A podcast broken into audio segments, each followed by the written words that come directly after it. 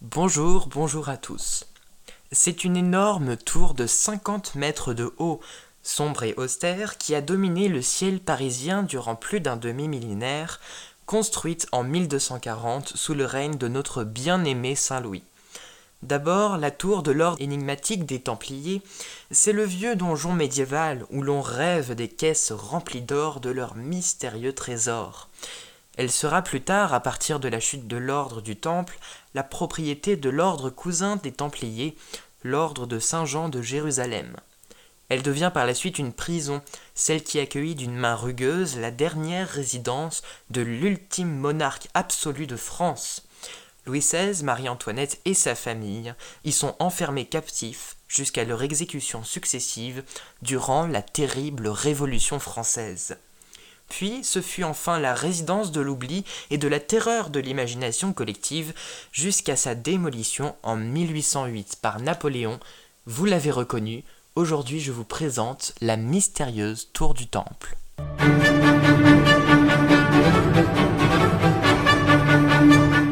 Éloi sur deux ses points courts.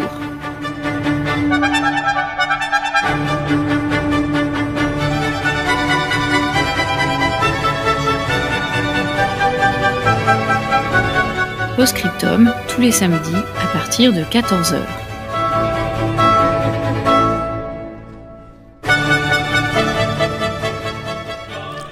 Tout commence avec les Templiers.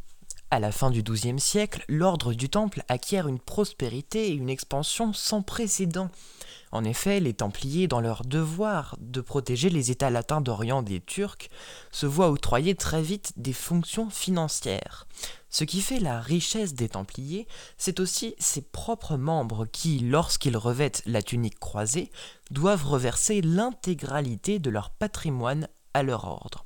Les commanderies disséminées dans les campagnes acquièrent donc des terres, des moulins et des domaines et l'usufruit que tout cela rapporte. Les récoltes et les moissons, mais aussi les taxes des paysans sur ces terres-là.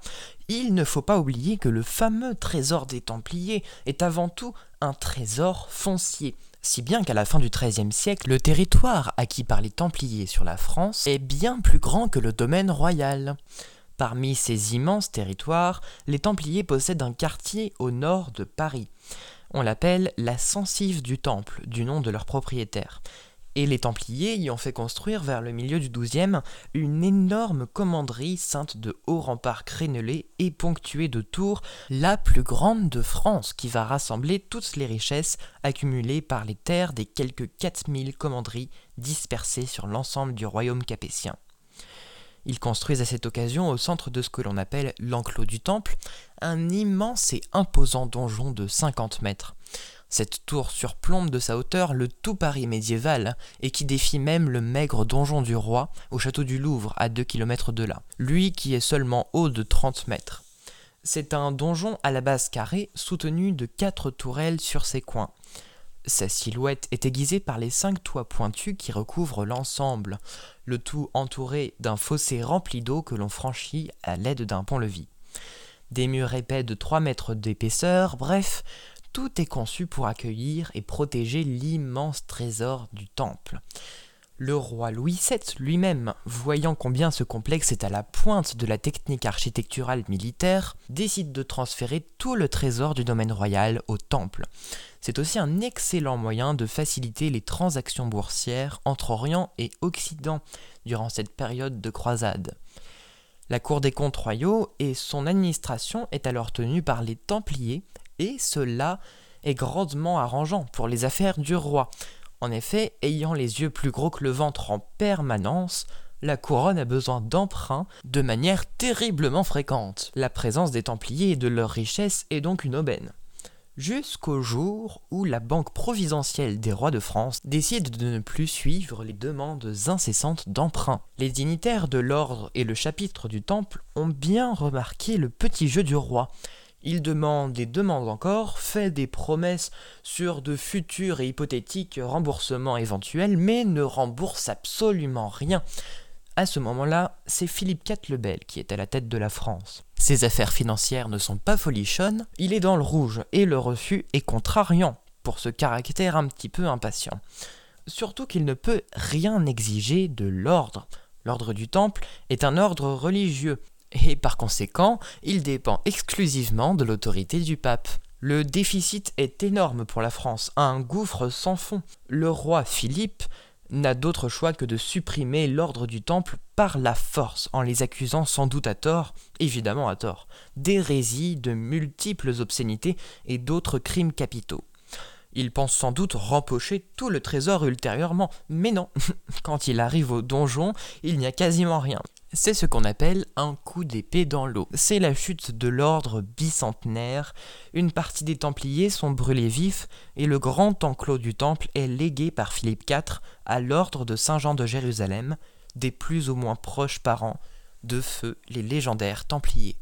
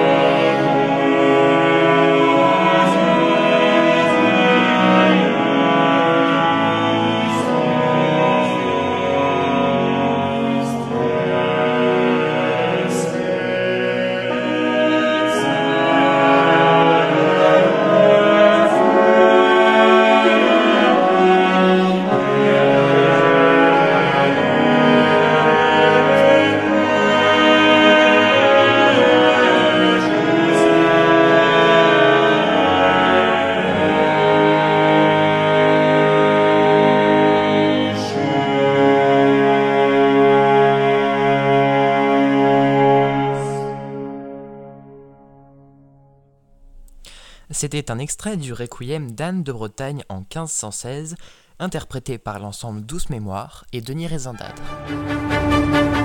Vous écoutez Éloi Sainteau sur De ces points courts. Les hospitaliers, à présent détenteurs de l'ancestral enclos du temple, n'ont semble-t-il pas l'aura démesurée qu'auront eu leurs prédécesseurs. Ils délaissent peu à peu la grosse tour au fil des décennies, au profit d'autres bâtiments plus adaptés à leurs fonctions quotidiennes. Cette prouesse architecturale qui faisait autrefois la fierté et la puissance des moines soldats semble se métamorphoser aux yeux des Parisiens en un encombrant trophée poussiéreux, témoin d'une grande puissance économique disparue. Depuis la fin du Moyen Âge, la tour est utilisée comme prison ou poudrière. Pendant que la tour templière sombre petit à petit dans l'ombre des pensées, on voit surgir de terre en 1667 un splendide hôtel particulier, un palais destiné au grand prieur de l'ordre de Saint-Jean de Jérusalem. C'est ce palais-là, construit sur les ruines de l'enclos du temple, qui fera les plaisirs de Philippe de Vendôme, nommé grand prieur du temple. Des soirées festives interminables y seront organisées, et aujourd'hui l'expression fine et délicate boire comme un templier nous en dit long sur les sobres activités que pouvaient offrir ces réceptions. Encore une fois, le titre de grand prieur perd de son attrait chevaleresque.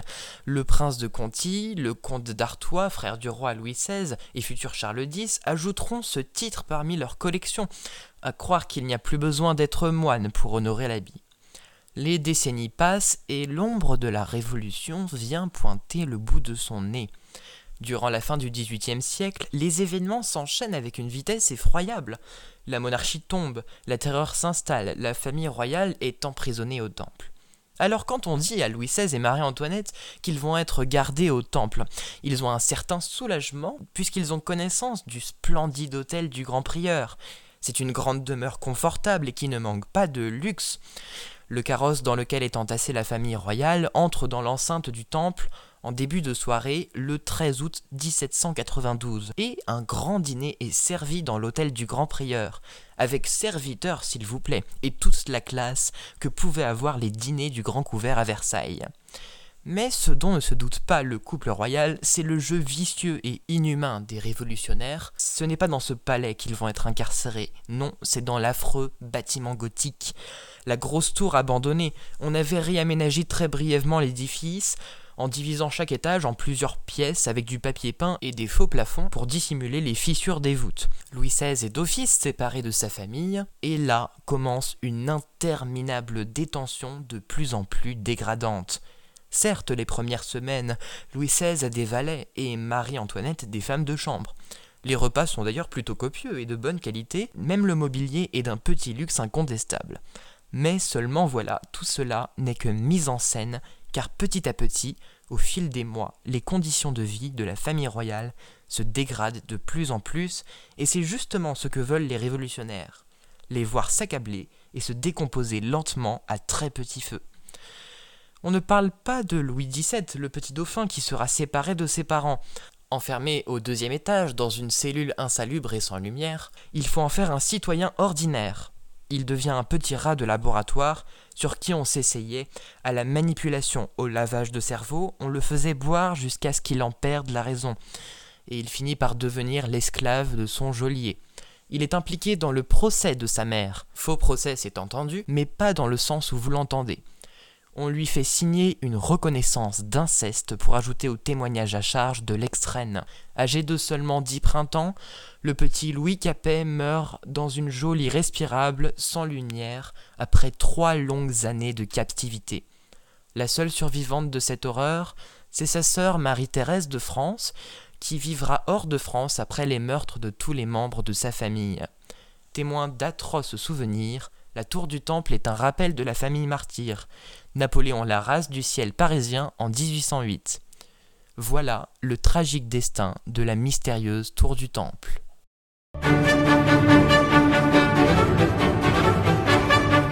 C'était Postscriptum avec Éloi.